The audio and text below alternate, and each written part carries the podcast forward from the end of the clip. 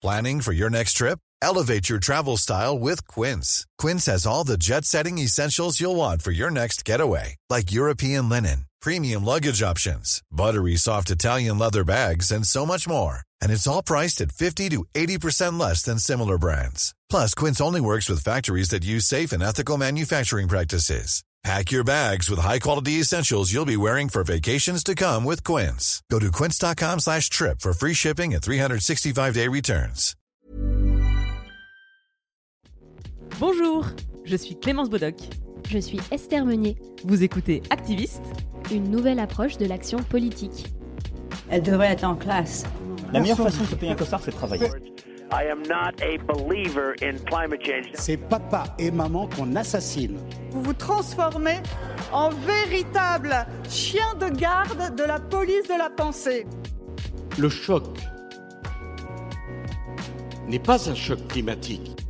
Et puis si on est au SMIC, eh ben faut peut-être pas divorcer non plus dans ces cas-là. Ou dans les milieux où il y a vraiment le pouvoir, il n'y a pas de femmes. Oh ça suffit là. Bonjour et bienvenue dans ce nouvel épisode d'Activiste. C'est Esther au micro et aujourd'hui c'est Jérémy qui va évoquer son parcours avec moi. Vous le connaissez peut-être via son compte Instagram, les stories de Jérémy, sur lequel il parle entre autres d'environnement. Mais il a plus d'une corde à son arc et on va donc parler écologie décoloniale, intersection et convergence des luttes et même élections municipales. Oui, à ce sujet, l'épisode a été enregistré à un moment où l'on ne soupçonnait pas encore vraiment le report du second tour, mais même si on ne connaît pas encore sa date finale, ce qui se dira ici n'est pas obsolète, loin de là. Bref, place à la discussion. On reviendra sur tous tes engagements, mais pour commencer, t'aurais pas une réussite à célébrer ces jours-ci? Une belle réussite. Euh, c'est vrai qu'on est un peu touché par ce qui vient de se passer. On a lancé un, projet avec euh, Annabelle, euh, qui est un reportage qui s'appelle Décolonisons l'écologie. Euh, qui euh, a pour objectif d'aller en Martinique euh, pendant neuf jours, où on ira à la rencontre de toutes celles et ceux qui luttent pour la décolonisation, qui ont des luttes écologistes. On a entendu parler, enfin ça fait 40 ans qu'on en parle, mais ça c'est de nouveau arrivé dans le paysage médiatique en France, le chlordécone en Martinique, où 92% des Martiniquais sont contaminés au chlordécone, ce qui est un pesticide extrêmement puissant. donc on va aller là-bas on va aller à la rencontre des meneurs et des meneuses de grève, on va aller à la rencontre des, des activistes, des ouvriers qui sont victimes. Et on est aujourd'hui, je crois, à 144% de financement. Allez C'est juste un truc de malade. Quoi. On, est, on, est, on est super heureux, on est content aussi parce que cet argent revient aussi euh, au collectif des ouvriers et des ouvrières, donc c'est super important. Donc juste pour situer, Annabelle, euh, qui a une chaîne euh, IM sur YouTube. Euh, et donc moi, je me demandais, est-ce que tu pourrais nous expliquer qu'est-ce qui vous a mené à avoir envie de lancer ce projet? Euh, La première chose, c'est que euh, on s'est rendu compte que, en tant que personne racisée, euh, dans le mouvement écolo, on était très très peu représentés, euh, très très peu invités aussi. a fortiori pour Annabelle, non seulement elle est racisée, mais en plus c'est une femme. et donc on se rend compte qu'on on a trop peu notre place, alors que les personnes racisées sont parmi les premières victimes de la crise écologique. Est-ce que tu pourrais expliquer ça Parce que je ne suis pas sûre que tout le monde euh, sache. Euh, bah, par exemple, euh, on peut donner des exemples. En, en France, on ne fait pas ces statistiques-là, mais aux États-Unis, on se rend compte que les personnes racisées sont plus souvent les habitantes à côté des, des, décharges où il y a des produits toxiques. elles sont 38, 38 fois plus exposées à du dioxyde d'azote, par exemple, selon les quartiers où ils vivent. Euh, on peut parler aussi de, des différents rapports du GIEC. On voit que les zones qui sont situées entre les deux tropiques vont être les plus euh, soumises à de nouvelles intempéries plus intenses. Et c'est ces zones qui correspondent euh, soit euh, à l'Afrique subsaharienne, aux Antilles, euh, à tout ce qui est Asie-Pacifique, etc. Donc, où les personnes racisées sont majoritairement présentes. Donc c'est en cela qu'elles sont, aussi les premières victimes de la crise écologique. Euh, ça se passe aussi, comme on le voit en France, euh, avec le chlordécone, euh, où les populations martiniquaises et Guadeloupe, c'est 95% des personnes vivant en Guadeloupe sont infectées au chlordécone, et 92% en Martinique, donc c'est juste tout le monde. C'est juste hallucinant. Donc, partant de ce constat-là, on s'est dit, mais en fait, si personne parle de nous, on va parler de nous-mêmes. donc, on a pris contact avec les militants en Martinique, et militante. on, a, on a commencé à enquêter sur ce qui se passe, etc. Et on s'est dit, bah, bah, on va y aller en fait. On va y aller, on, va, on va rapporter tout ce qui se passe.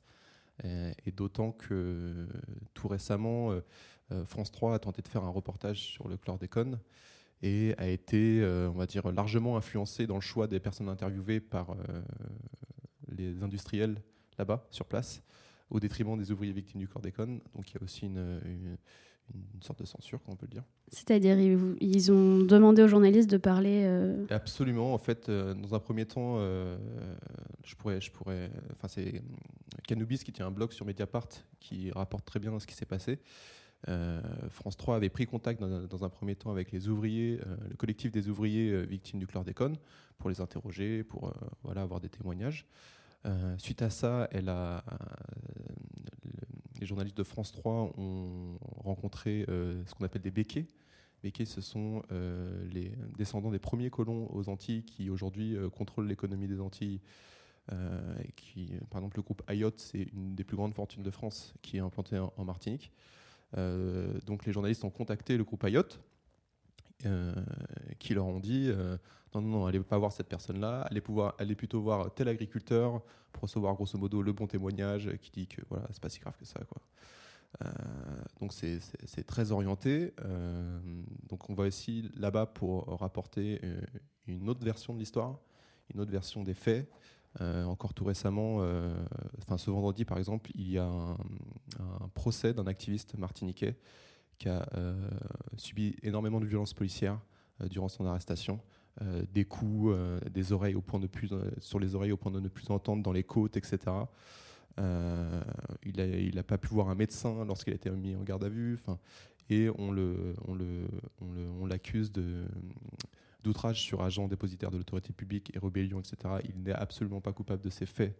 Et pourtant, son procès, c'est bien ce vendredi-là. Donc, les Martiniquais et Martiniquais se mobilisent aussi. Donc, c'est tout ça qu'on veut rapporter, dont on ne parle pas ici en France et qu'on aura à cœur de, mettre en lumière. Ok, donc vous y partez 9 jours, là, là, en avril quoi. Ça, Début avril, on part 9 jours, euh, ça y est, c'est financé.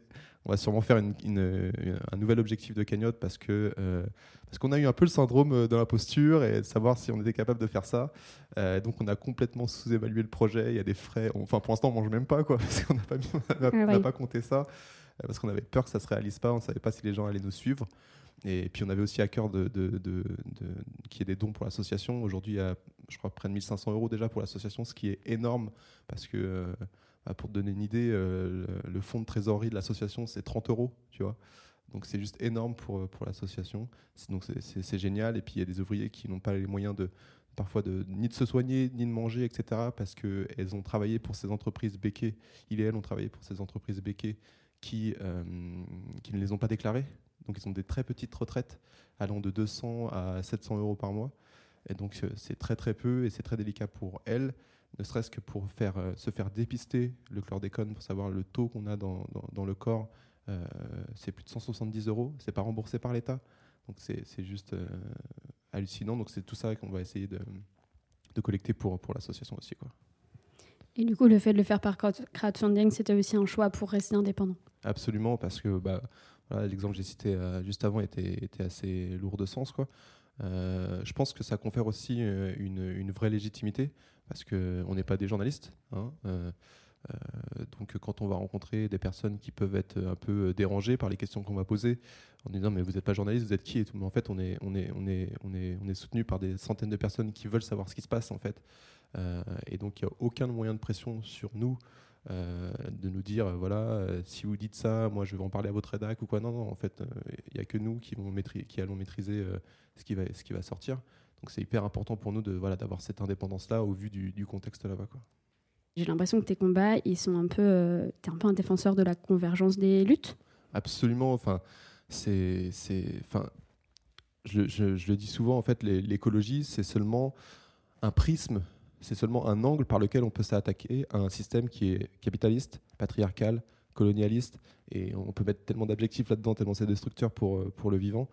Euh, et il faut, faut surtout pas oublier ça. quoi. C'est pas, euh, pas sans convergence, on n'arrivera pas à, en finir avec ce système, on n'arrivera pas à imaginer autre chose, parce que tout se situe à, l'intersectionnalité de, tous ces mouvements, qu'ils soient féministes, décolonialistes, écologistes ou d'autres. C'est vraiment ensemble qu'on va pouvoir s'attaquer frontalement et de manière 360 degrés à ce système qui parce qu'on n'en peut plus en fait parce qu'on peut plus et parler d'écologie décoloniale c'est vraiment euh, vraiment au, cœur de la lutte intersectionnelle, à la fois antiraciste, afroféministe, euh, écologiste euh, et décoloniale forcément. donc on a, vraiment à cœur de, montrer l'importance de la convergence parce que parce qu'il faut, faut pas faut pas rester de manière dans son précaré. Moi c'est l'écologie, moi c'est ceci, moi c'est cela. C'est super important qu'on soit tous ensemble. C'est ce que j'allais dire. Souvent, même les gens, avant de s'engager, les personnes qui se disent Ok, je veux m'engager, mais en fait, je ne sais pas quel combat choisir parce qu'il y en a trop et je ne sais pas par quel bout le prendre. En fait, ça, c'est un moyen de ne pas choisir. C'est ça. En fait, je pense qu'il faut, il faut euh, peut-être choisir le, le, le, le, sujet ou l'environnement dans lequel on est le plus à l'aise parce qu'on le connaît mieux, etc. Mais ne pas oublier que euh, c'est, euh. Comment dire c'est 360 degrés. Quoi. C'est, quand, on s'attaque, quand on choisit de parler d'écologie pour s'attaquer euh, à un système capitaliste et patriarcal, etc., c'est juste une porte d'entrée. En fait. C'est une porte d'entrée dans laquelle on, va se dire, OK, euh, quand, quand, je milite pour l'écologie, mais j'oublie pas que c'est ce même système qui, qui entraîne des féminicides, c'est ce même système qui a poussé à la colonisation, c'est ce même système qui détruit le vivant, qui exploite les animaux, c'est la même chose. C'est-à-dire qu'on a, fait, on a, on a choisi de de faire passer avant le profit euh, devant euh, le bien-être du vivant, humain ou non humain. Euh, et c'est ce même système qui est extrêmement majoritairement, si ce n'est exclusivement, dirigé par des hommes, ce qui implique évidemment de reléguer la quasi-totalité des femmes dans la manière dont on prend des décisions, dans les décisions qui sont prises, etc.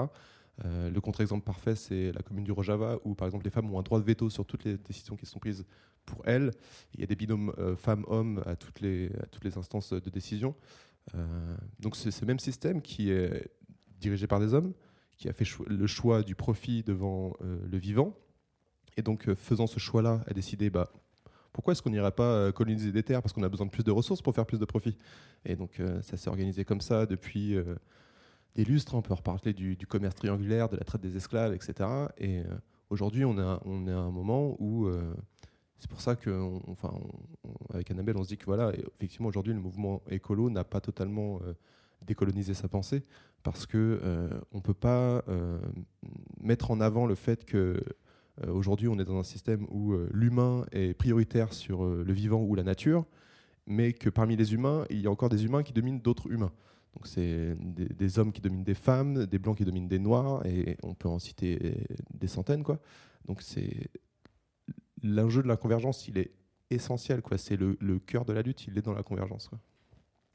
Ok. En vrai, je pense que hein. si, en vrai, je pense que c'est important de le dire parce que c'est aussi des choses qui sont assez admises dans certains cercles militants, mais je suis pas sûre que ce soit vraiment limpide pour euh, tout le monde, pour les personnes qui ne militent pas encore, qui ne sont pas activistes, etc. Bah, bah, c'est clair. J'ai un, exemple. Je, je, le dis souvent. Au début, j'étais gêné de le dire, mais maintenant je le dis parce que ça, me semble tellement évident.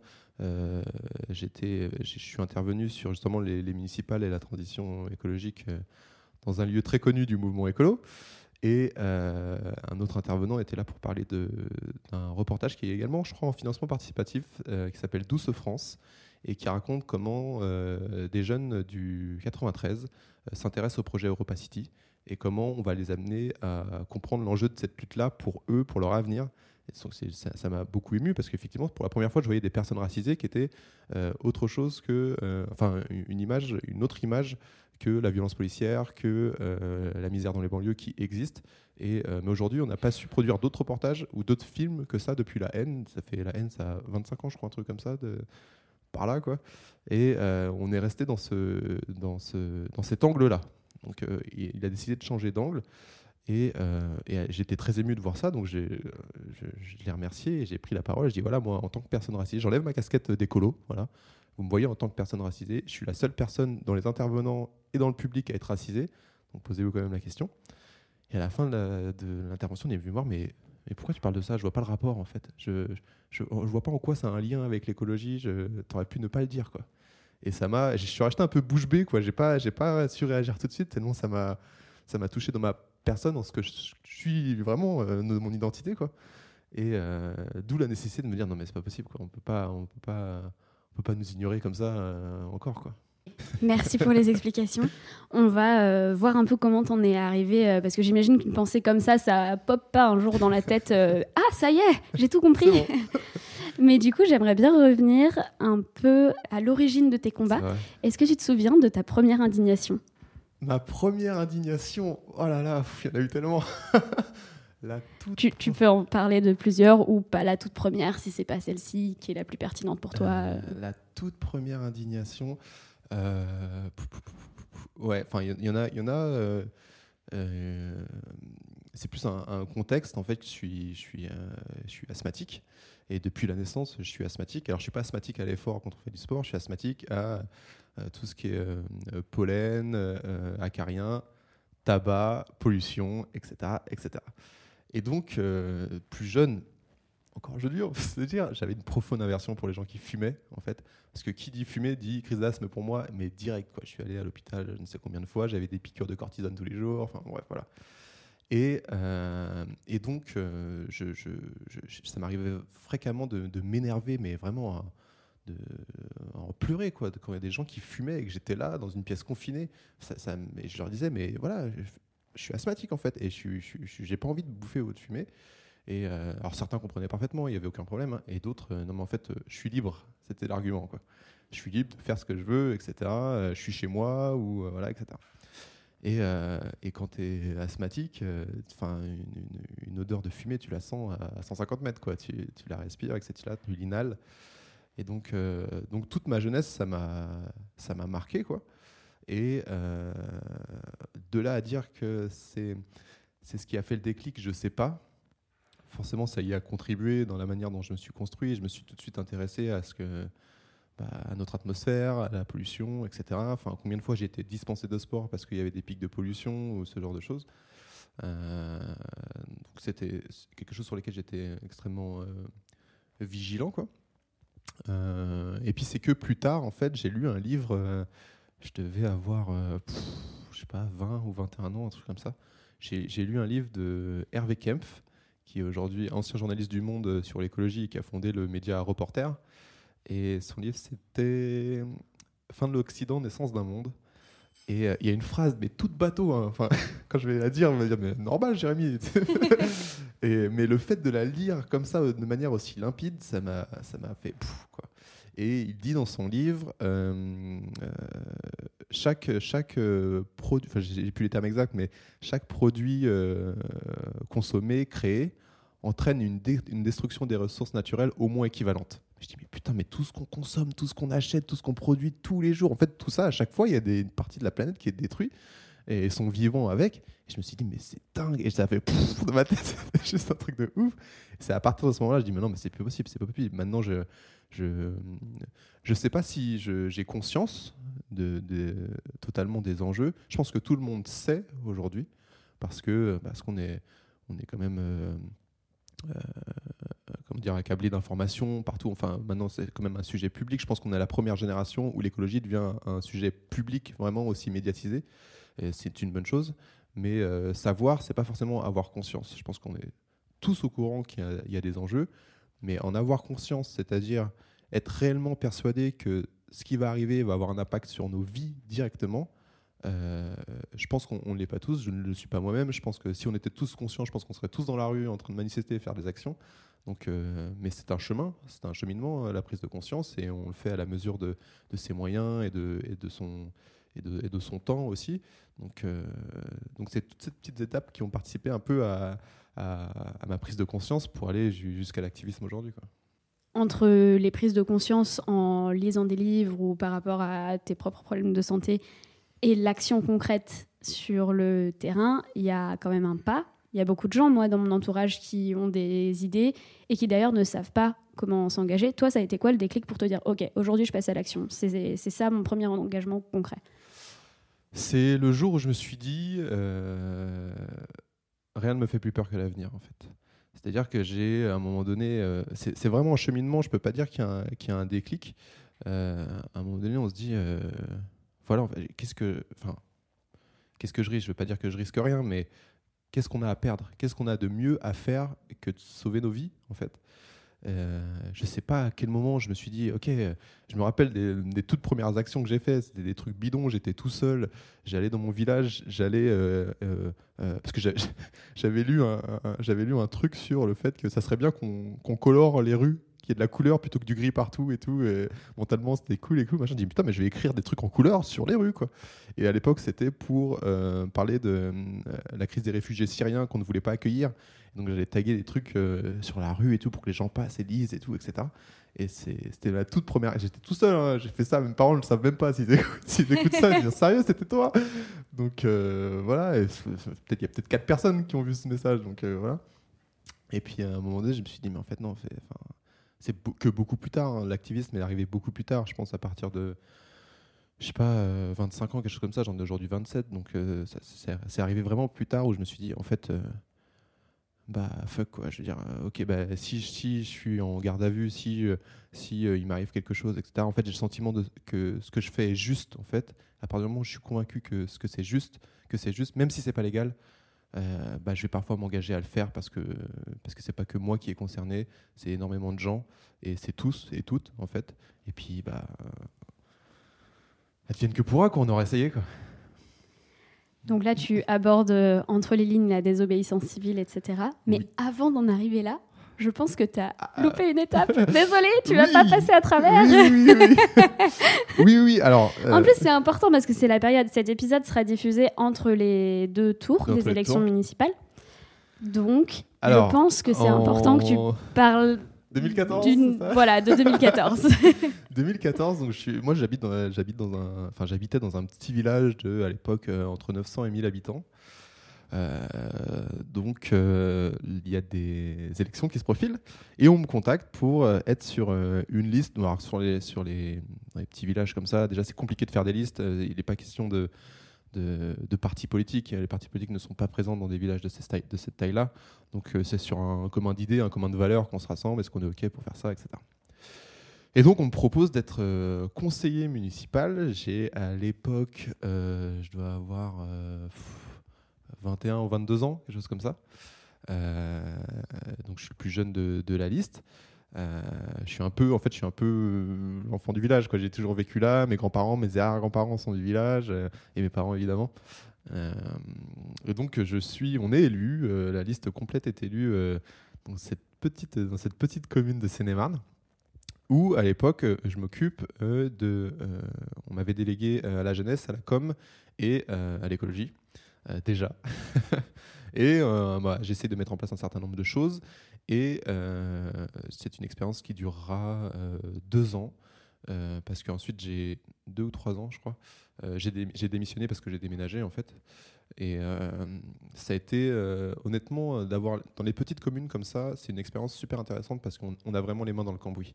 C'est-à-dire qu'on n'a pas des services administratifs et techniques pour nous appuyer, pour nous aider il y avait euh, deux personnels de mairie, je crois, un agent d'entretien et euh, une, secrétaire de mairie. Euh, donc, faut tout faire. faut tout faire, faut tout organiser de A à Z, les événements, etc. Donc, j'ai énormément appris. J'ai énormément compris les enjeux du, au niveau local, quoi, de ce qu'on pouvait faire au niveau local. Il faut savoir qu'un maire a quasiment la possibilité de tout faire dans sa commune. Il faut dire les choses telles qu'elles sont. Les enjeux des municipales sont extrêmement importants en termes de transition écologique, si on imagine une transition et rien de moins radical. Euh, mais euh, ça a vraiment été euh, une expérience super enrichissante à, à, cet âge-là, à mon jeune âge, quoi, qui m'a construit aussi un peu dans, la manière dont, j'abordais la chose publique aussi, qui m'a un peu aussi découragé parfois, mais qui m'a beaucoup appris en tout cas. Et tu t'es pas du tout posé la question quand on est venu te chercher de est-ce que je suis légitime ou est-ce que je suis capable? Euh, pas cette fois-ci, euh, pas, cette fois-ci parce que euh, est-ce que je suis capable si je me suis posé la question? La légitimité, non, parce que j'avais 22 ans, ça faisait 22 ans que j'étais dans le village, donc je connaissais parfaitement, je connaissais les enjeux, je connaissais à peu près tout le monde et voilà. est-ce que je suis capable? Ouais, je me suis posé la question parce que je, je savais pas totalement, je connaissais pas totalement l'environnement dans lequel j'allais me projeter. Qu'est-ce que j'allais devoir faire concrètement? Est-ce que j'allais avoir le temps de ça? Et puis, pour changer, j'étais la seule personne racisée, évidemment. Euh, donc ça aussi, ça. Et puis il y avait non seulement le côté racisé, puis euh, le. euh, je suis jeune. Je suis jeune face à des vieux, on peut se le dire. Mhm. hein. Et ça a souvent, ça a souvent, souvent joué. Euh, Ça fait face à beaucoup de fractures euh, générationnelles, des choses que tu défendais et, et que les plus vieux comprenaient pas? Complètement, complètement des fractures générationnelles et même des fractures euh, éthiques. Euh, C'est-à-dire qu'à un moment donné, euh, il s'est passé euh, le maire, euh, le maire en place qu'on avait élu et Élie, pardon, élu, Élie, j'ai un doute. Qu'on avait élu. Élie, c'est ça, c'est pas mal, hein pas mal en français. mal. Et, euh, on avait pour projet de refondre un peu la com du truc, du, de- de- du village, avec un nouveau logo. Donc euh, on a demandé à un graphiste bénévole qui par chance habite euh, sur la commune, qui souhaitait faire ça depuis des années. Donc on a travaillé avec lui sur les orientations du truc. Il nous a fait trois propositions de, de logo et on, en a retenu deux. Et puis les deux, derniers, pardon, euh, on les a soumis à l'approbation des gens du village. Donc il y avait à la fois la possibilité de voter en ligne et euh, venir en mairie en disant choisis ce logo, etc. Puis un jour, je me rends compte, donc je suivais euh, le résultat des votes, et il fallait que, un jour avant, quoi, je vois qu'il si si si- fallait que je regarde s'il y avait un logo qui se démarquait largement d'un autre pour qu'on ait le temps d'imprimer et de présenter le logo le lendemain. et c'était le cas. Mais dans, dans le logo qui n'avait pas reçu euh, l'approbation de tous, je vois qu'il y a 9 votes d'une même personne. Je dis, putain, mais comment c'est possible? 9 votes d'une même personne et 9 votes, etc. Et je je vais pas citer le nom de la personne, c'était le maire en question qui préférait l'autre logo, qui a voté 9 fois. Alors je dis, mais comment il a fait pour ne voter 9 fois? Parce qu'on peut voter qu'avec une seule adresse. Alors il a pris son adresse perso, celle de sa femme, celle de sa fille, celle de son taf, celle de. Et je dis, mais c'est hallucinant, c'est hallucinant. Et j'ai appelé ma collègue qui s'occupait de, qui s'occupait avec moi de suivre euh, la votation. Et je dis, mais en fait, je l'ai appelé, il n'a pas répondu, etc. Euh, je lui ai laissé un message en disant, en fait, rappelle-moi tout de suite parce que ça va pas le faire. Et euh, il, me rappelle, je manque l'appel, il me laisse un message, non mais c'était pour rigoler, etc. Blablabla. Bla, mais je, je partais à Angers à ce moment-là pendant, pendant un week-end. Je dis, c'est- il y a une chose, je reviens. S'il démissionne pas, je quitte mon poste de conseiller municipal. C'est hors de question que je reste avec cette personne comme ça. Et donc ça s'agite un petit peu. Jérémy, tu peux pas revenir plus tôt On fait une réunion de crise, etc. Je reviens et j'explique, mais en fait, tu te fous de la gueule de qui En fait, il y a des gens pour qui c'est super important, qui ont voté en espérant que leur choix soit, soit pris en compte. Toi, tu votes neuf fois. Ça n'a pas d'incidence, heureusement, mais tu votes neuf fois, en fait. Et tu penses que c'est drôle, en fait? Et euh, cette personne est responsable d'un établissement scolaire. Et je dis, quand tu as, des- jeunes qui trichent à un examen, qu'est-ce qui leur arrive, en fait? Donc moi, c'est hors de question que je... Si je, reste, c'est que tu pars. C'est pas, pas plus compliqué que ça. Et euh, j'ai eu euh, le soutien d'autres adjoints, etc., qui m'ont dit bah, si Jérémy part, je pars aussi. Donc, heureusement, ça m'a soutenu, mais il m'a reproché, mais en fait, un- il m'a dit à la fin, donc il a fini par accepter de démissionner. Euh, et donc, on a élu un, autre maire. Il a accepté de démissionner en me disant Mais tu verras plus tard, en grandissant, tu mettras de l'eau dans ton vin. Et je dis Mais si plus tard, en grandissant, je deviens comme toi, jamais de la vie, en fait. Et c'est la, jeunesse n'a rien à faire avec, euh, avec les, questions d'éthique, etc. Et c'est- un tort qu'on a souvent.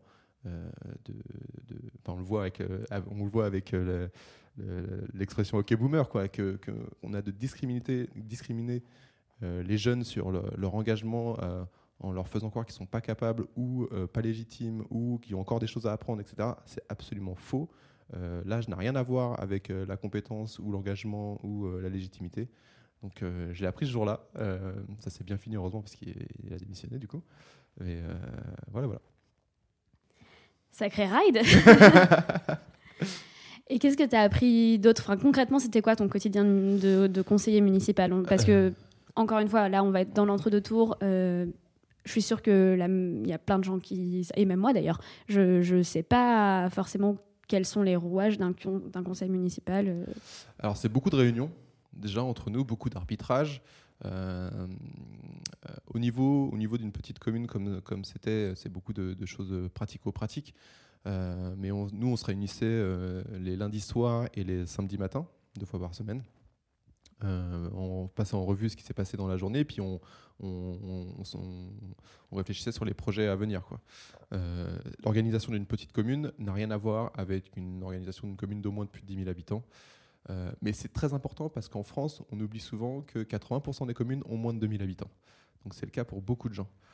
Euh, donc concrètement, euh, euh, après on a un calendrier de manifestations à l'année où on regardait voilà, ce qu'il fallait préparer. Et puis il fallait aussi définir le cœur d'une commune, c'est le vote du budget. Hein. C'est définir où est-ce qu'on va, à quoi on va dédier l'argent chaque année sur la commune. pour une petite commune comme comme c'était le cas, l'enjeu c'est avant tout d'assurer ces compétences qui sont obligatoires, c'est-à-dire l'eau, la voirie, euh, la restauration scolaire, etc. Et c'est très délicat, surtout dans un contexte où l'État coupe dans les budgets des collectivités. Euh, important pour, pour le coup, dans une petite commune, on n'a pas trop l'occasion ni le ni l'opportunité de développer d'autres projets au-delà de nos compétences obligatoires. Il faut déjà assurer le strict minimum. Euh, on avait des réseaux de canalisation d'eau, ce qui a énormément de fuites à refaire, ce genre de choses. Donc on n'a que très peu l'occasion dans les petites communes de s'engager vers la transition écologique. On peut faire des choix dans le cadre de nos compétences obligatoires qui nous y poussent. Mais des projets qui sont hors de ça, c'est très très compliqué pour les petites communes. Dans les plus grosses communes, on a loisir de faire à peu près tout. Il euh, faut savoir que le maire il a la compétence pour la restauration scolaire, donc savoir si on met du bio, si on met moins de viande, si on met du local, etc. Tout ça, c'est le maire. Les pistes c'est le maire. Euh, protéger les espaces naturels, c'est le maire via son plan local d'urbanisme, c'est ce qu'on appelle comme ça. Euh, enfin, tout, euh, les énergies renouvelables, il peut en faire sans sa commune. Enfin, tout est possible via le pouvoir du maire. Donc c'est très très important qu'on ait des alliés dans les villes, même si, euh, euh, en affinant ma pensée, je suis davantage partisan du, du, oh municipalisme libertaire. si on peut y arriver un peu plus vite en ayant des alliés dans les, dans les mairies, on ne va pas s'en priver. Quoi. Va falloir définir municipalisme libertaire. Oula Expliquez au moins un peu l'idée qui se euh, cache derrière euh, ce terme. Bah, c'est l'idée qu'il faut arriver à la plus petite échelle de décision, en fait. Euh, l'idée qu'au local, tout va se jouer et en finir avec l'illusion qu'un État hyper centralisé peut décider d'une seule et même voix pour les 36 000 communes de France avec des variétés de populations, euh, de territoires, d'enjeux aussi, complexes et variés les uns les autres, euh, ça c'est une illusion. C'est clairement une illusion. Et donc il faut revenir à une,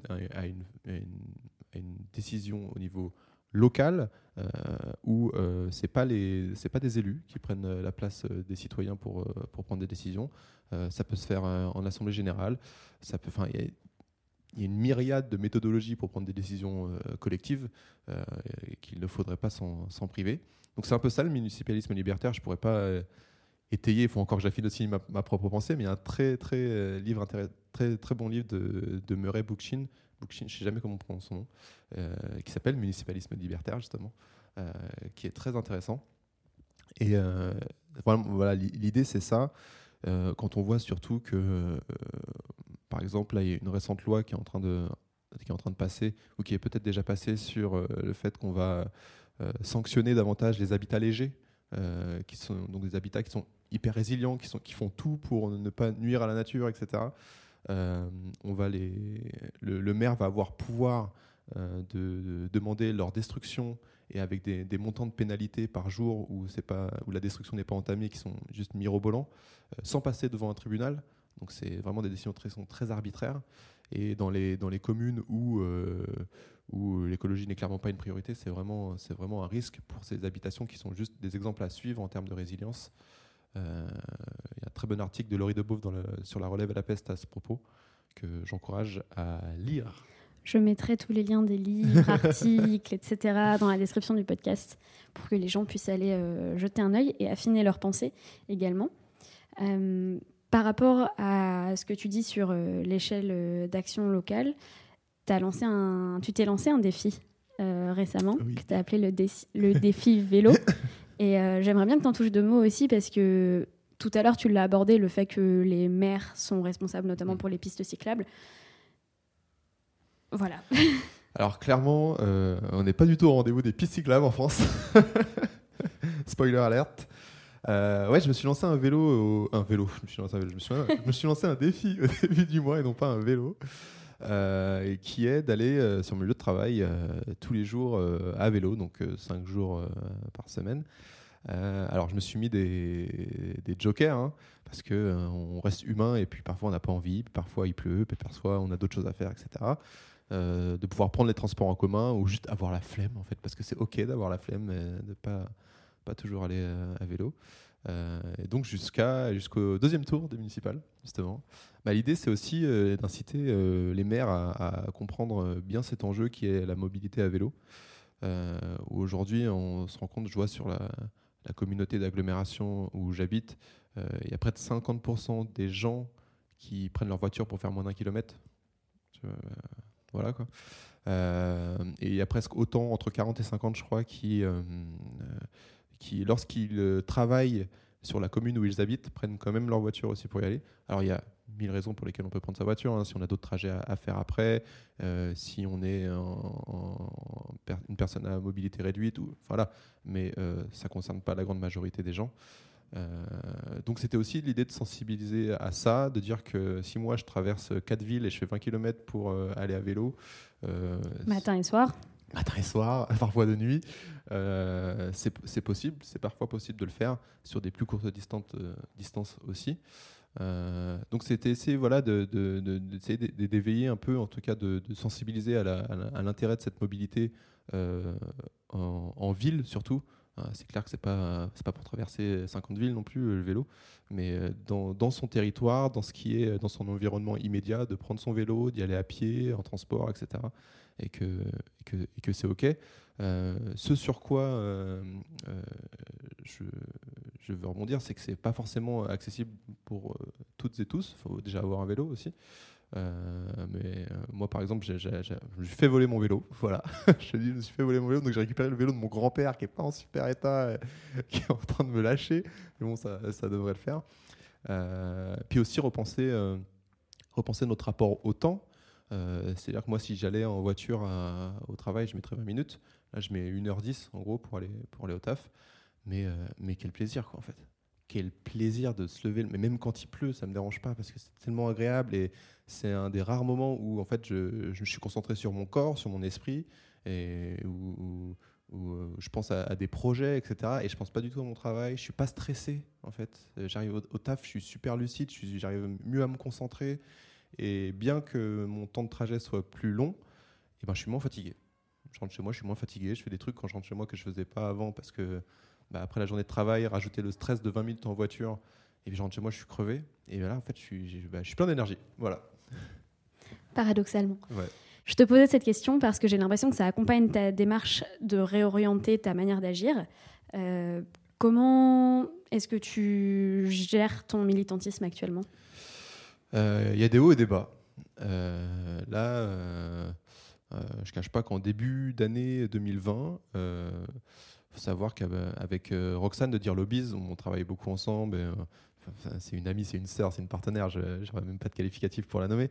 Euh, on s'était fixé pour l'année 2020 de faire cette année l'année de toutes les luttes parce qu'en 2020, c'est une des, dernières années où on va pouvoir essayer d'infléchir la trajectoire qu'on est en train de prendre en, matière d'écologie et de réchauffement climatique. Et on s'est dit, bon, 2020, c'est l'année où on, tente tout, quoi. on essaye tout, on y va. Quoi.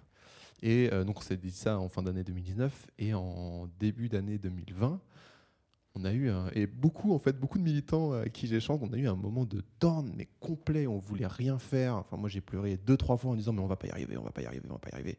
Comme le sentiment de, porter une certaine responsabilité, de se sentir seul parfois euh, dans, cette lutte là. Et, euh, et donc c'est vraiment des cycles en fait. Et donc l'idée de, m'engager davantage est, toujours présente. Euh, enfin, depuis, j'ai jamais fait autant d'actions de désobéissance civile ou de manifs ou de projets que depuis ce début d'année 2020. Donc, euh, l'engagement est toujours là. Euh, mais on a parfois le sentiment d'être un microcosme qui porte une cause seule, et parce que aussi on est parfois pas soutenu par notre entourage aussi, parce que euh, être prêt à prendre ces risques-là, bah, parfois ça fait, ça fait peur à des proches. Ça, enfin, certains médias tentent de nous décrédibiliser en disant que c'est ignoble ce qu'on fait. Je pense notamment à l'action qu'on a fait chez BlackRock euh, avec You for Climate, où euh, oh là là, ils ont tagué des murs chez BlackRock. Mais attendez, en fait, BlackRock est le premier responsable de la déforestation. En fait, de quoi on parle Est-ce qu'on peut comparer ça euh, heureusement, on a été soutenu aussi par, d'autres personnes, c'est pas, le souci. Mais euh, voilà, il faut, faut, toujours qu'on fasse attention à la, charge que ça représente pour, nous. Euh, en termes d'investissement émotionnel aussi. donc on se soutient, mais on n'oublie jamais que c'est un cycle. Et là, je sais que je suis au haut de mon cycle, je suis très en forme, mais à un moment donné, ça va, ça va, ça. Il faut le savoir, il faut l'appréhender. Ça permet aussi de mieux se connaître, connaître ses limites. Donc, ne faut pas s'engager à faire des choses dont, on, sait qu'il pourrait avoir des, répercussions émotionnelles, mentales, euh, qu'on ne pourrait pas supporter. Hein. c'est OK. Mais euh, on ne demande pas à tout le monde d'être activiste ou quoi. Euh, on demande à tout le monde d'être OK avec ce qu'on fait. La résistance, elle n'arrivera pas quand tout le monde sera activiste, parce que si tout le monde laisse, c'est qu'il n'y a plus besoin de résister, c'est qu'on est tous ok et on change tout. Euh, si on veut vraiment changer les choses, faut non pas que tout le monde vienne à résister, tant mieux hein, si tout le monde vient, mais, euh, que tout le monde soit OK avec ce qu'on fait, en parler à son entourage, t'as vu, c'est plutôt bien, c'est juste, etc. C'est ça qui est important aussi euh, pour, convaincre. J'ai deux questions. D'abord, comment tu gères ces périodes où t'es pas bien, où tu es découragé, en fait, d'après ce que je comprends? Et ensuite, J'aimerais bien que tu développes un peu quelle forme prennent tes actions actuellement. Tu as parlé d'Use for Climate, de désobéissance civile. Euh, dans ces moments d'an, eh ben, étrangement, alors, euh, je suis convaincu que c'est pas avec euh, les gestes du quotidien, le zéro déchet, le végétarisme, qu'on va radicalement changer la face du monde.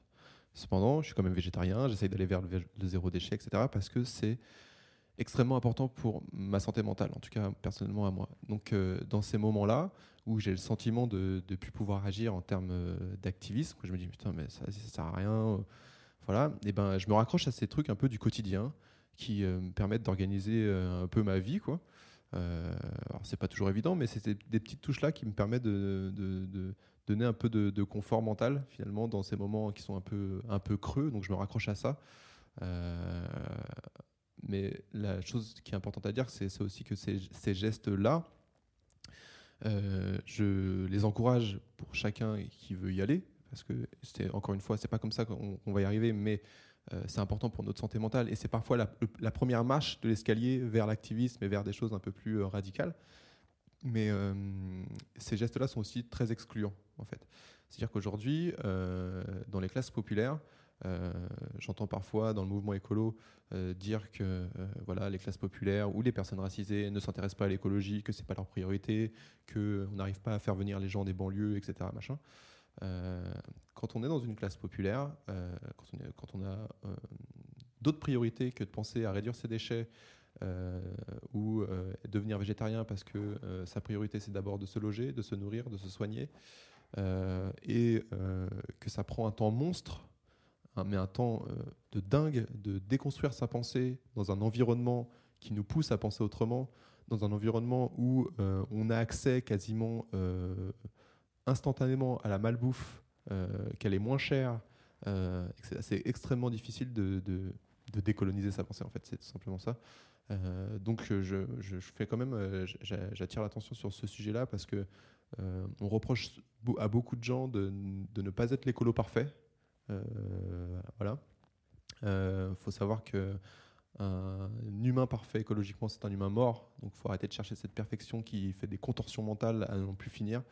Euh, l'enjeu sera dans la lutte.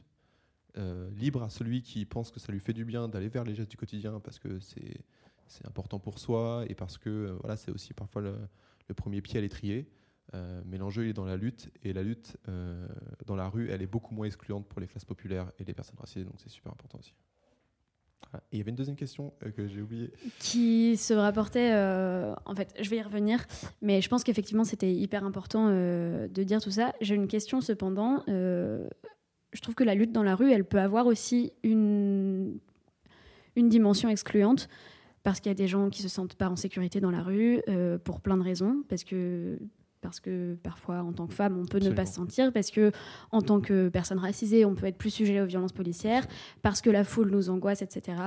Euh, je, me permets juste de le préciser parce que ces derniers jours, il y a eu euh, notamment le 8 mars, et j'ai beaucoup d'amis qui m'ont dit Je suis désolée, je viens pas manifester, mais je me sens pas le et 8 tout. Et le 7 mars, la veille. Le 7 mars euh, aussi, et en fait, c'est pas grave. Il faut faire ce dont on se sent capable de faire, je pense. C'est ça, faut pas, faut pas se sentir. Euh, enfin, on est tous légitimes pour agir. On est tous, enfin, la base pour être légitime, c'est d'être humain, et on est tous les, légitimes pour agir. maintenant, c'est ok en fait. C'est ok si on n'a pas envie d'y aller. C'est ok si on ne sent pas le courage ou l'envie de, de, manifester pour toutes les raisons qui peuvent décourager. Et il y en a. Et il y en a. Faut pas se leurrer. Euh, mais c'est pour ça que je disais l'important, c'est de soutenir. Quoi. Si euh, on n'est pas à même de, de pouvoir euh, s'engager davantage, parce qu'on n'a pas l'esprit ou le, temps mental disponible ou le temps physique pour le faire aussi, c'est OK en fait. Il faut, faut, pas, faut pas culpabiliser parce qu'on est dans un environnement qui à la fois pénal, social, économique, qui nous pousse à ne pas vouloir agir. Donc on n'est pas responsable de ça en fait en tant qu'individu. On subit ce système qui euh, est là pour, euh, pour nous oppresser en fait. Et euh, donc c'est ok si on n'y arrive pas parce que on n'a pas tous, tous les clés. Enfin c'est un système qui nous prive de ces clés là pour agir. Donc il faut surtout pas culpabiliser de ça parce que c'est c'est comment dire c'est pas normal mais c'est malheureusement quoi ça arrive quoi. Mm. En tout cas, merci parce que ça me parle pas mal euh, aussi la notion de, cycle et enfin moi ces derniers jours là, j'étais vraiment au fond euh, avec une colère dont je savais pas quoi faire et voilà. Mais la preuve ce matin ça va mieux. Donc euh, c'est que ce sont des cycles et je pense que c'est vraiment important de se le rappeler. Voilà que il y a des moments où ça va pas, faut prendre soin de soi et ensuite on revient, on est plus d'attaque pour en venir justement à euh, quand tu es d'attaque, c'est quoi les formes euh, que prennent ta mobilisation actuellement? Parce que du coup, tu n'es plus conseiller municipal, tu vas vers euh, le municipalisme libertaire, etc. Tu parles de désobéissance civile, ça fait beaucoup de choses. bah, il y, a plusieurs, y a plusieurs moyens d'agir en fait. Il y, y, a des choses qu'on peut faire strictement personnellement. Alors je suis, moi, je suis rattaché à aucune, aucune association, aucun mouvement euh, écolo pour, euh, pour euh, la désobéissance civile, etc. Je suis freelance, entre guillemets. Donc, les dernières actions que j'ai faites, c'était avec You for Climate. J'en ai fait aussi de manière indépendante avec un collectif d'activistes. Donc l'idée c'est aussi de se dire qu'on peut, quand on, quand on le souhaite, on peut aussi mener sa propre action. Quoi. Ça va des choses un peu, ça peut aller des choses un peu toutes bêtes. Quoi. L'année dernière j'avais fait j'avais fait, j'avais imprimé euh, le, un ticket de caisse Gap euh, dans lequel j'avais mis le vrai coût d'un t-shirt Gap. Euh, en rajoutant tous les produits toxiques qui sont utilisés, voilà combien ça coûte, l'esclavagisme, voilà combien ça coûte, la pollution des eaux, voilà combien ça coûte, etc. donc d'un t-shirt 19 euros chez Gap est devenu un t-shirt à 450 euros. Donc c'est un faux ticket Gap que j'ai imprimé et que j'étais accroché à tous les t-shirts du magasin Gap le plus proche de chez moi. Euh, donc, euh, c'est des petites choses comme ça qui permettent d'éveiller. Et ça a permis de décourager certaines personnes d'acheter un t-shirt chez Gap en se rendant dans le magasin. Ça, ça, m'intrigue. Comment tu fais pour rentrer dans un magasin, accrocher ça sur tous les t-shirts Gap sans que on vienne te dire non mais monsieur qu'est-ce que vous êtes en train de faire? Personne ne va. J'ai essayé de faire ça le plus discrètement possible en mettant les tickets en évidence. Mais je faisais semblant de vouloir acheter quelque chose tout simplement et euh, on est venu me voir, hein, on est venu, monsieur, vous cherchez quelque chose en particulier et tout. Donc j'ai faim de vouloir, de vouloir acheter un truc. Euh, euh, je crois que c'était avant les périodes de Noël, je crois, un truc comme ça. et pendant peut-être 20-30 minutes, j'ai eu le temps d'accrocher sur les cintres tout, enfin beaucoup de, beaucoup de mes, de mes faux tickets de caisse. Donc voilà, c'est des trucs comme ça. Il y a aussi, on, peut aller après dans, des, choses un peu plus, un peu plus un peu plus prenante en termes de temps. Euh, il n'y a pas longtemps, euh, avec d'autres activistes, on a organisé euh, un, affichage sauvage autour du ministère de l'économie pour dénoncer les, je voudrais pas dire de bêtises, mais je crois que c'est 140 activistes écolos qui ont été tués l'année dernière parce qu'ils défendaient un projet de euh, comment dire, qui, qui, luttait contre la déforestation ou contre la pollution des eaux ou contre un, forage minier, etc. Il euh, faut savoir qu'il n'y euh, a pas d'âge pour ça. En fait, ces militants qui, sont, qui ont été tués ou assassinés, il y en a beaucoup plus que 140 parce qu'il y a beaucoup d'histoires qu'on ne peut pas retracer, sont, sont d'âges divers et variés. Quoi. Et donc on a fait ça toute une nuit pour, pour coller sur tous les spots. On a même fini par coller par sur le ministère. Je voudrais pas le dire, mais bon, voilà. donc tout ça, c'est des actions. Et puis plus récemment, après, on a, on a aussi organisé, enfin, Youth for Climate a organisé une, action, l'action de blocage de BlackRock. Euh, donc voilà, c'est des choses aussi qui prennent euh, plus de temps, qui génèrent aussi plus de risques, euh, mais qui étaient importantes pour voilà. c'est pas, on, parle souvent d'un système qui est responsable, mais derrière ce système, il y a des gens, il y a des entreprises qu'on peut nommer, qu'on connaît. et malheureusement, on connaît trop souvent le visage des victimes et peu des, des, criminels. Donc c'était important pour nous d'aller aussi là-bas pour, euh, pour mettre euh, la lumière sur euh, qui sont les vrais responsables. Quoi. Sur ce cas-là, BlackRock, est-ce que tu peux réexpliquer pourquoi vous avez choisi cette cible-là et qu'est-ce qui s'est passé pendant votre action? Comment ça s'est déroulé? En fait, pour être tout à fait honnête, ce n'était pas la première cible. simplement, il y a eu des fuites dans, dans, l'organisation de, cette action qui fait que sur la première cible, les, les policiers étaient déjà présents. Donc il a fallu se réorganiser très très vite pour aller du coup chez BlackRock qui ne s'attendait pas à avoir cette joyeuse venue. Euh, et donc, euh, ça s'est fait très très vite. Hein. Il y a eu plus d'une centaine d'activistes qui ont réussi à, rentrer chez BlackRock et on a barricadé le lieu. On a tenu le lieu pendant 3-4 euh, heures, quelque chose comme ça. où on a donc on a on a BlackRock était le plan B parce que bah, comme je disais c'est à la fois là aussi on est dans la convergence des luttes sûrement certainement un des premiers bénéficiaires de la réforme des retraites que le gouvernement essaye de faire passer euh, en tout cas euh, celui qui oriente vers cette réforme des retraites dont personne ne veut. Pourquoi? Euh, Parce que BlackRock est aussi un, enfin, BlackRock c'est un gestionnaire de fonds en fait. et qui gère de fonds de grosses entreprises, de gros assureurs aussi, de, qui, vont, qui vont bénéficier du système à points en fait que de, de, la réforme des retraites. Je ne pourrais pas aller plus dans les détails de ce côté-là parce que c'est super technique et je ne le maîtrise pas suffisamment.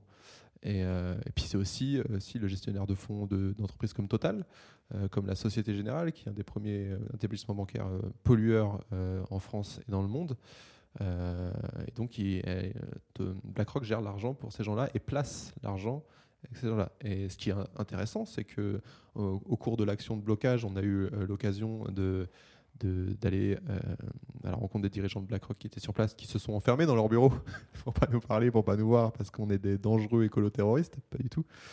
Euh, mais bon, on a réussi à rentrer quand même. Et euh, ce qui est intéressant, c'est qu'ils nous ont dit que vous, par votre action là, ce que vous faites aujourd'hui, vous nous empêchez, nous BlackRock, de faire la transition écologique. À cause de vous là, on ralentit notre travail pour changer la planète. C'est non mais c'est texto ce qu'il m'a dit. J'étais mais j'étais halluciné quoi. Vous ne voyez pas ma tête, mais je suis perplexe. ah non, mais je n'en revenais pas et donc on, on, leur a expliqué. On a parlé quand même pas mal de temps avec eux. Hein. Euh, C'était très calme. On a vraiment eu le temps de parler avec eux.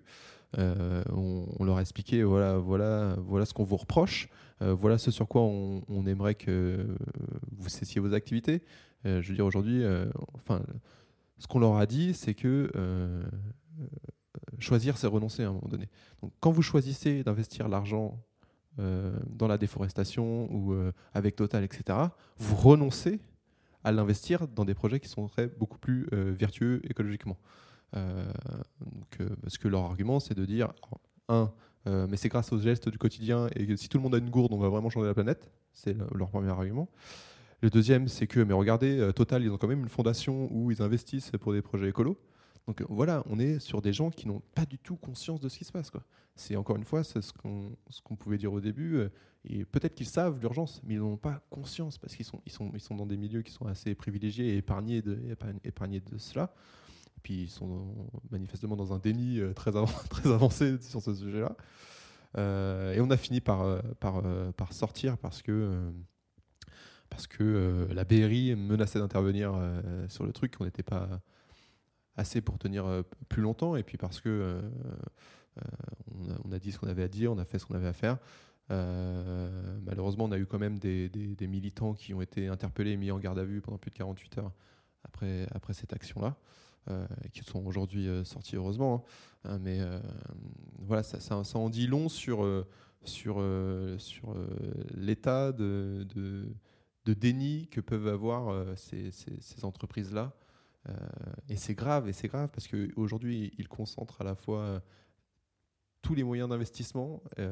ils sont pieds et poings liés avec des responsables politiques qui prennent des décisions.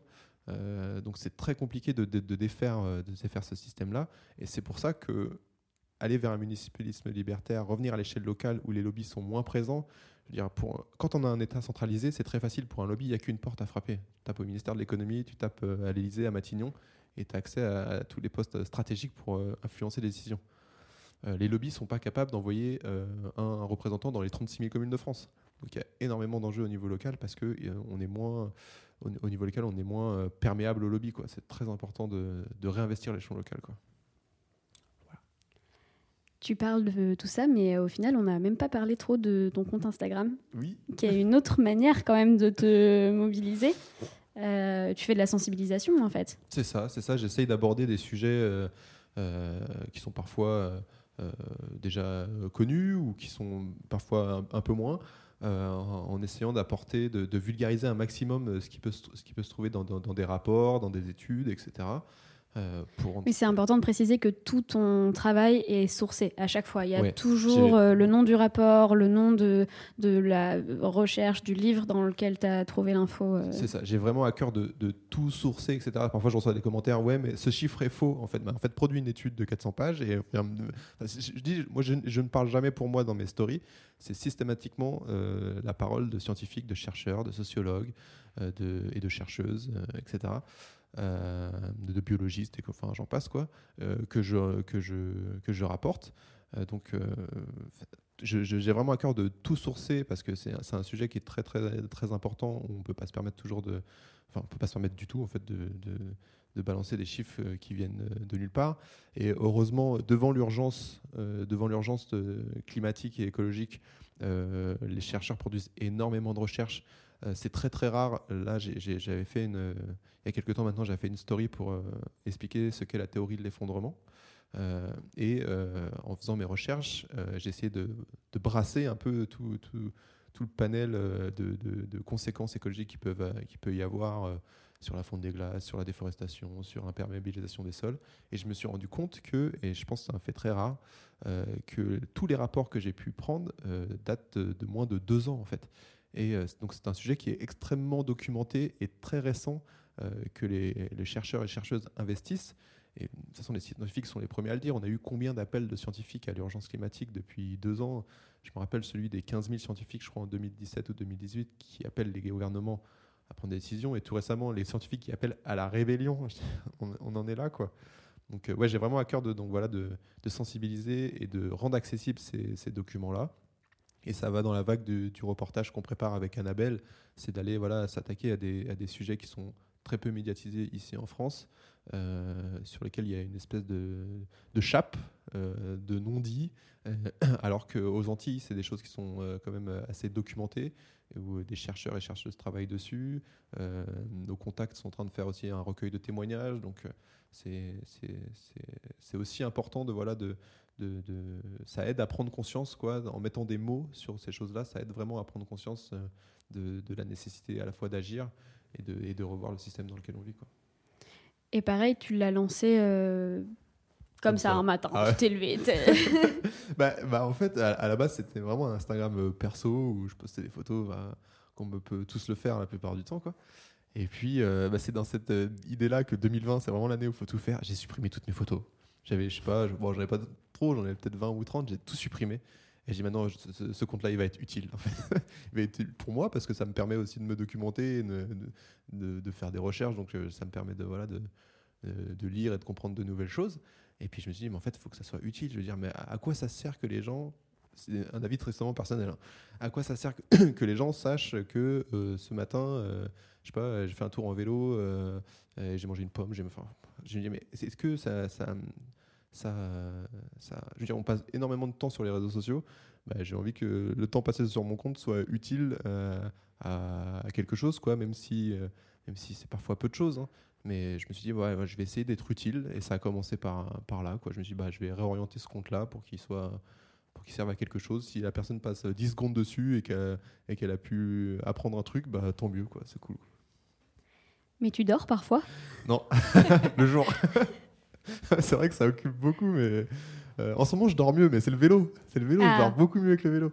Mais c'est vrai que euh, on dort peu, surtout dans les moments de, de creux, on, on dort pas beaucoup, mais euh, euh, on se répète tout le temps que pour mieux lutter, il faut bien se reposer. Donc, il faut, faut caler vraiment des temps de sommeil. Mais en- enfin, j'arrête pas de réfléchir et ça m'énerve des fois. Je veux couper, je veux couper le cerveau et puis, et puis parfois des crises d'angoisse aussi. Donc, euh, puis parfois des idées, on se lève, on note et tout, on envoie des messages aux copains, aux copines. Mais euh, ouais, faut, faut trouver du temps pour dormir. Mais ça va, en ce moment ça va. En ce moment ça va. Je pense que le vélo. Je vais continuer après après, après, après la fin du mois, je pense.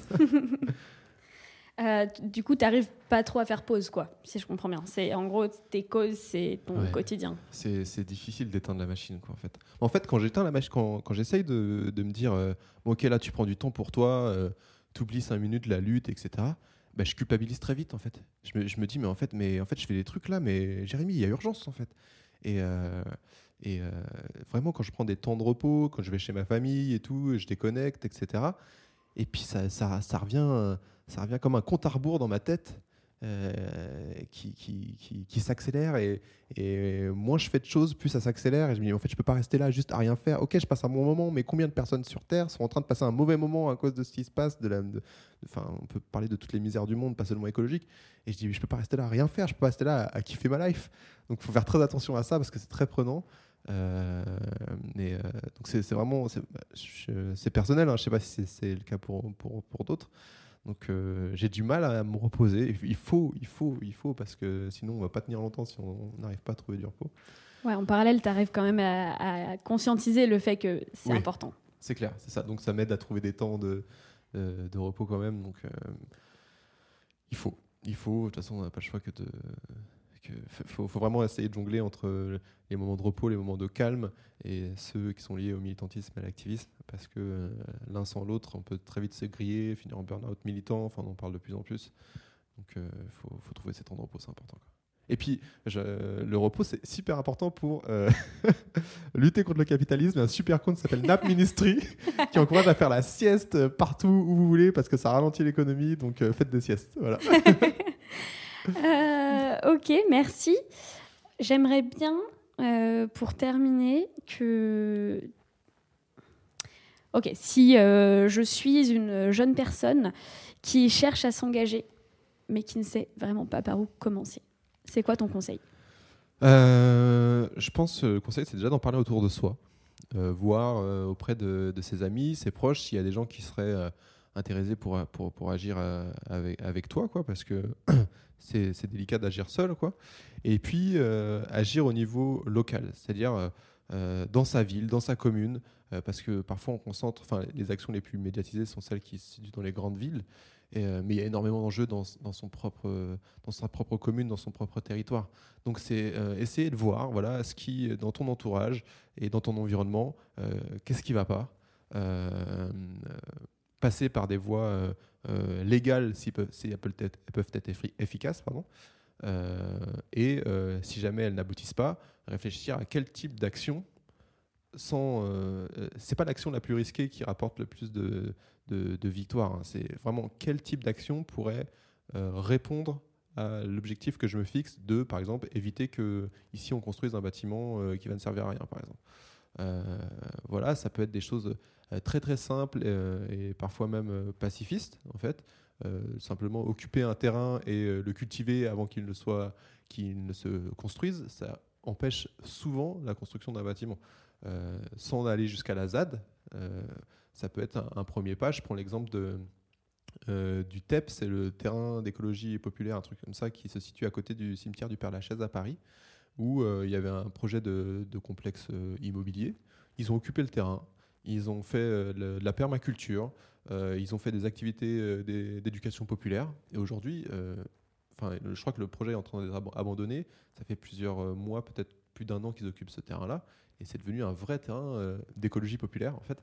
Et c'est super intéressant. Donc euh, vraiment, au niveau local, il y a plein de trucs euh, à faire. Euh, on peut organiser le blocage d'une rue pour sensibiliser à une, à une chose, etc. Il faut euh, finalement assez peu de personnes pour bloquer une rue dans, une ville. Donc euh, vraiment, c'est d'en parler à son entourage et auquel cas, si, si on se sent prêt à aller plus loin, etc., bah, se rapprocher aussi des, des mouvements qui organisent ce genre, ce genre d'action, parce qu'il y a besoin de militants, il y a besoin d'activistes sur les actions qui sont organisées régulièrement. Tout est sur leur compte Instagram ou sur leur, site internet.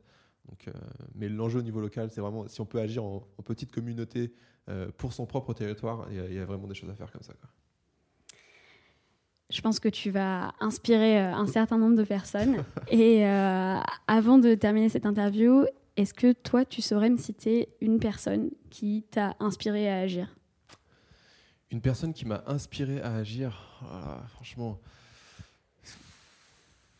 Bah, je suis, euh, je suis d'origine martiniquaise. Mon père est martiniquais, je suis métisse. Ma mère est, de, de Seine-et-Marne.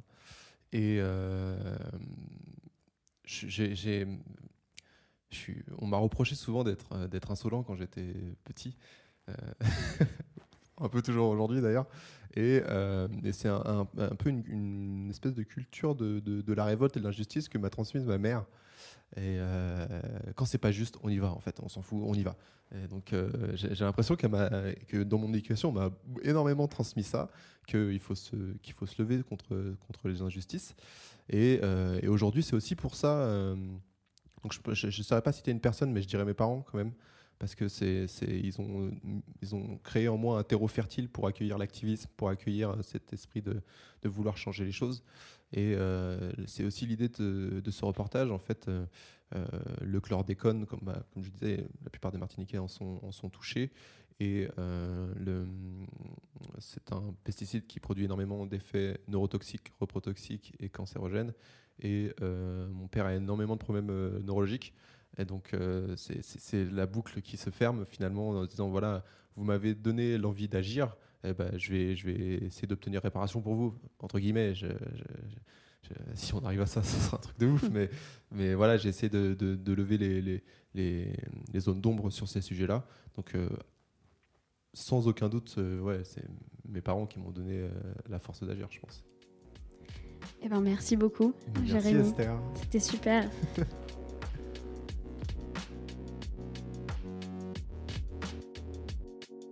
voilà, c'est la fin de cet épisode. J'espère qu'il vous aura plu autant qu'à moi et qu'il vous aura permis de passer un bon moment en ces temps de confinement. Si ce n'est pas déjà fait, je vous conseille fort d'aller vous abonner au compte Instagram de Jérémy at JérémyBCN avec un Y, vous y trouverez de l'inspiration à l'action au quotidien. Évidemment, je vous mets le lien dans la description, avec aussi celui de sa levée de fonds pour le reportage avec Annabelle, et ce vers les livres et articles dont il a parlé. Activiste revient la semaine prochaine. En attendant, vous pouvez partager cet épisode, nous laisser des commentaires pour nous dire ce que vous en avez pensé, des étoiles également, c'est ce qui nous fera connaître. Vous pouvez aussi vous abonner au flux des autres émissions, Tuto Conquérir le monde et les impertinentes. À très vite